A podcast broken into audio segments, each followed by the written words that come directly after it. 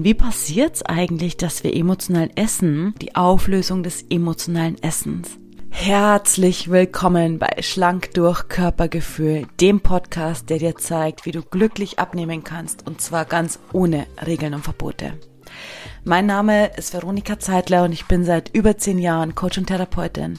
Ich habe 20 Jahre Diäterfahrung und in den letzten vier Jahren über 200 Frauen dabei begleitet, durchschnittlich 15 Kilo abzunehmen. Und zwar mit Spaß, statt Quälerei. Also, lass uns reinstarten. Und heute sprechen wir über den dritten Teil von Connected, und zwar die Auflösung des emotionalen Essens. Und bevor wir uns der Frage widmen, wie passiert es eigentlich, dass wir emotional essen, möchte ich gerne in diese Folge mit einem Bild einsteigen. Und zwar stell dir vor, du hast eine Waage vor dir so eine von früher, wo links und rechts zwei so Schalen sind. Und in die linke Schale legst du die Belastungen des Lebens. Okay? Also ein stressiger Job, vielleicht deine Kinder, denen es nicht so gut geht, vielleicht irgendwie Stress oder Verantwortungen innerhalb deiner Familie, die du einfach gerade als zu viel empfindest vielleicht irgendwie gesundheitliche Themen, du bist gerade angeschlagen oder kämpfst mit irgendwelchen Sachen, schleppst vielleicht schon ein bisschen länger Müdigkeit oder sowas mit dir rum, ja? Also links die Belastungen des Lebens. Und auf der rechten Seite, in der rechten Schale, ist der Ausgleich. Und womit gleichst du die Belastungen des Lebens aus, wenn wir doch hier beim Abnehmen sitzen. Und jetzt kann sein, dass du emotional isst und dein Ausgleich sozusagen sind Gummibärchen, Chips, Schokolade, irgendwie sowas. Es kann aber auch sein, dass du es nicht ausgleichst und dein Körper halt einfach von den Belastungen des Lebens überfordert ist und deswegen nichts hergibt. Dieses Thema mit dass dein Körper vielleicht nichts hergibt, also Stichwort Überlebensmechanismus, werden wir auch in diesem Podcast noch besprechen. Für jetzt konzentrieren wir uns auf den Ausgleich von emotionalem Essen. Also, die Frage, wie passiert es eigentlich, dass wir emotional essen, können wir damit beantworten, dass dein emotionales Essen dir versucht zu helfen, also dein System versucht dir zu helfen, um mit den Belastungen des Lebens klarzukommen und schickt dir als Ausgleich Stressessen, Frustessen oder auf gut Deutsch Schokolade, Chips und Gummibärchen. okay. Also, wie löse ich mein emotionales Essen? Wie löse ich meinen emotionalen Heißhunger, um eben letztendlich dann automatisch abnehmen zu können? Und der erste Punkt ist, dafür super wichtig und zwar das Erkennen deiner Essensbegründungen und der konkreten Situationen, warum du isst. Also das Erkennen der Gründe, warum du isst. Also zum Beispiel ich bin gestresst. Oder zum Beispiel, lass uns konkreter werden. Ich esse zwei Stückchen Schokolade auf Arbeit, weil ich einen riesigen Stapel vor mir habe und ich nicht weiß, wann ich es schaffen soll. Und um meine Nerven zu bewahren, esse ich Schokolade. Oder ich habe einen Streit mit meinem Partner und weil ich gestresst oder verletzt, eigentlich verletzt von ihm bin, gönne ich mir Schokolade. Oder stopfe ich mich mit Schokolade voll, weil ich verletzt bin. Oder ich esse, wenn ich mich nicht ausreichend gewertschätzt fühle. Oder ich esse, wenn mein Haushalt irgendwie droht, keine Ahnung, mich komplett zu überfordern. Überall liegen Socken rum, überall ist es dreckig. Ich habe schon seit Ewigkeiten nicht mehr die Fenster geputzt. Und um mich abzulenken, um zu belohnen, um abzuschalten, esse ich. Abends auf der Couch. Vielleicht. Oder Vielleicht isst du später Nachmittag, 15, 16 Uhr, kurz vor Feierabend einfach noch ein Stückchen Schokolade, ein Stückchen, was auch immer. Mein Paradebeispiel ist immer Schokolade, weil, wie du vielleicht schon weißt, ich liebe Schokolade, aber es kann natürlich auch was anderes sein. Es kann, keine Ahnung, auch Chips oder Gummibärchen oder sowas sein, ja? Also, später Nachmittag, kurz vor Feierabend, gönnst du dir nochmal ein Stückchen, was auch immer. Einfach weil du in Wahrheit schon gar keine Kraft mehr hast, weil es für dich anstehen würde, dass du Feierabend machst, aber du kannst noch nicht Feierabend machen, weil du hast vielleicht noch ein stressiges Telefonat vor dir. Und dann machst du dir noch einen Kaffee und ein Schokolädchen, weil das gerade ganz gut tut. Oder du isst, weil deine Kinder sich gerade streiten und es viel zu laut ist und viel zu stressig ist, deine Kinder vor sich hinquengeln und du jetzt einfach nur irgendwie dir was Gutes tun möchtest. Oder du isst und ist mehr, als du vielleicht einfach tatsächlich körperlich bräuchtest, weil du vielleicht stressige, schwierige Entscheidungen vor dir hast, familiäre Entscheidungen oder unternehmerische Entscheidungen. Also das Erste, was passieren darf, ist für dich selbst zu erkennen, was sind deine Gründe, warum du isst, was sind deine konkreten Situationen, warum du isst. Also, Kennst du Frustessen? Falls ja, wann? In welchen Situationen isst du aus Frust? Kennst du Essen aus Langeweile? Falls ja, wann isst du aus Langeweile? Oder isst du immer, wenn du alleine bist? Isst du, wenn dein Partner sich mit anderen Freunden verabredet? Isst du besonders vielleicht, wenn du in Gesellschaft bist, vielleicht zur Belohnung, vielleicht weil es gerade besonders schön ist oder weil es so gemütlich ist? Isst du irgendwie, weil du Ablenkung gerne hättest? Oder isst du, weil du müde und kaputt bist, einfach noch um kurzen Energieschub zu bekommen? Das zum Beispiel ist auch ein Thema, was viele in der Nachtschicht haben. Also viele Krankenschwestern oder sowas, die in der Nacht arbeiten und dann nochmal kurzen Kinderriegel essen, nur um kurzen Energiepush zu haben. Oder isst du, wenn du dich überfordert fühlst? Isst du, wenn du ähm, gerne einen perfekten Haushalt hättest oder ja, und der aber nicht perfekt ist, sondern es ist schmutzig, es ist unaufgeräumt und du hättest es gerne anders oder deine Tochter kocht irgendwas und hinterlässt eine Küche, die aussieht wie sonst was. Also, was sind deine Situationen, die du hast, in denen du isst?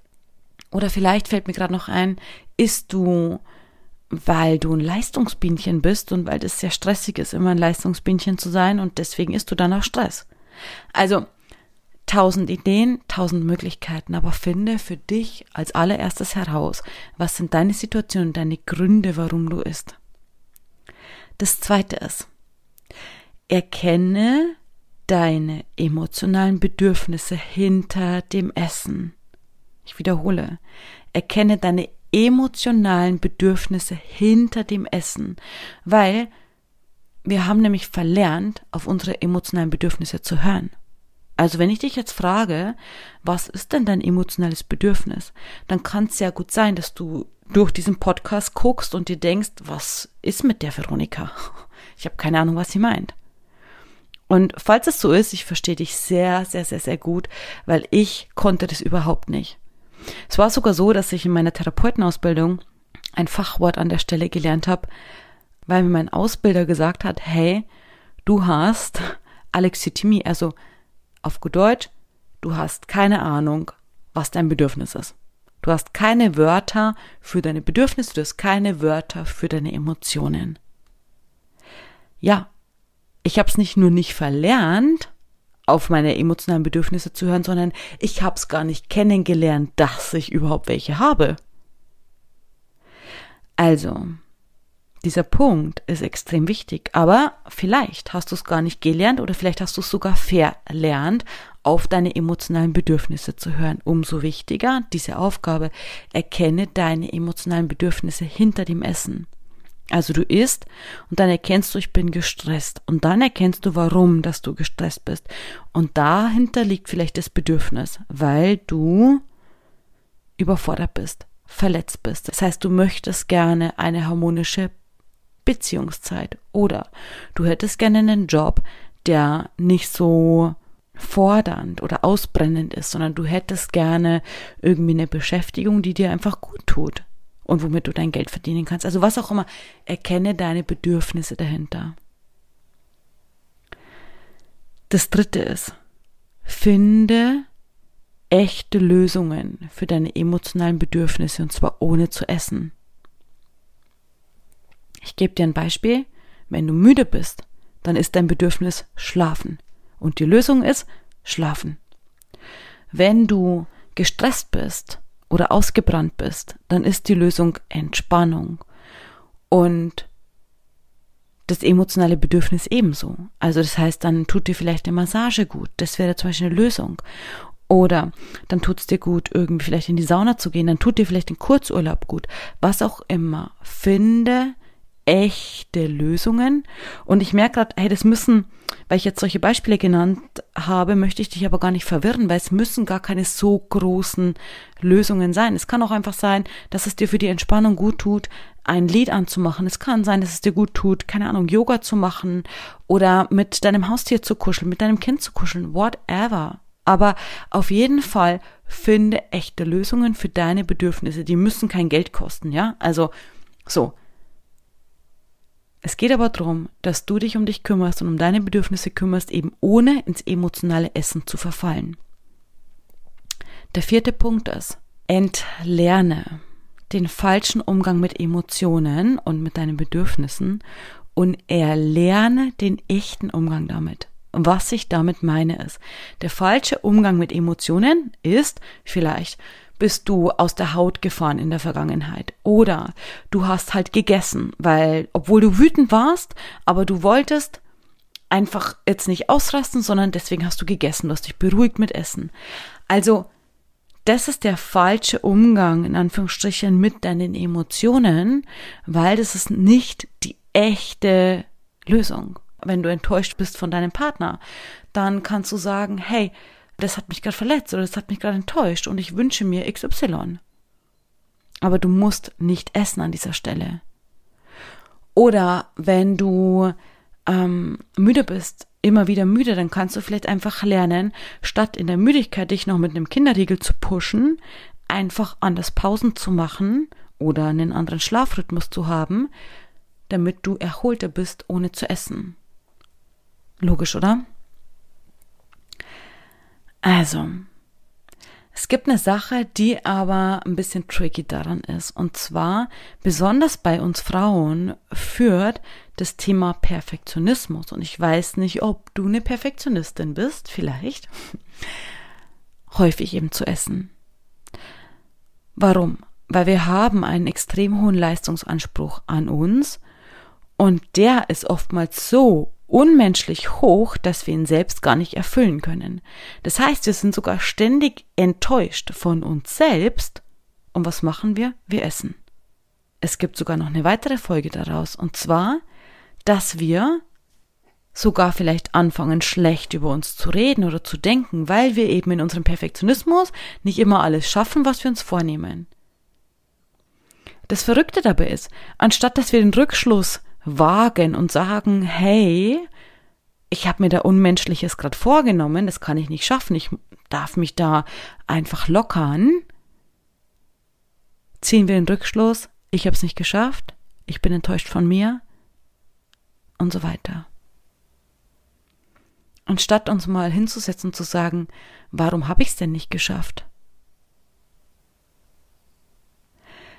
Weil anstatt dass wir quasi hinterfragen, was ja eine liebevolle Lösung wäre, gehen wir dann her und sagen, hey, vorwurfsvoll, warum hast du es denn nicht geschafft? Sag mal, wie es hier aussieht, geht ja gar nicht.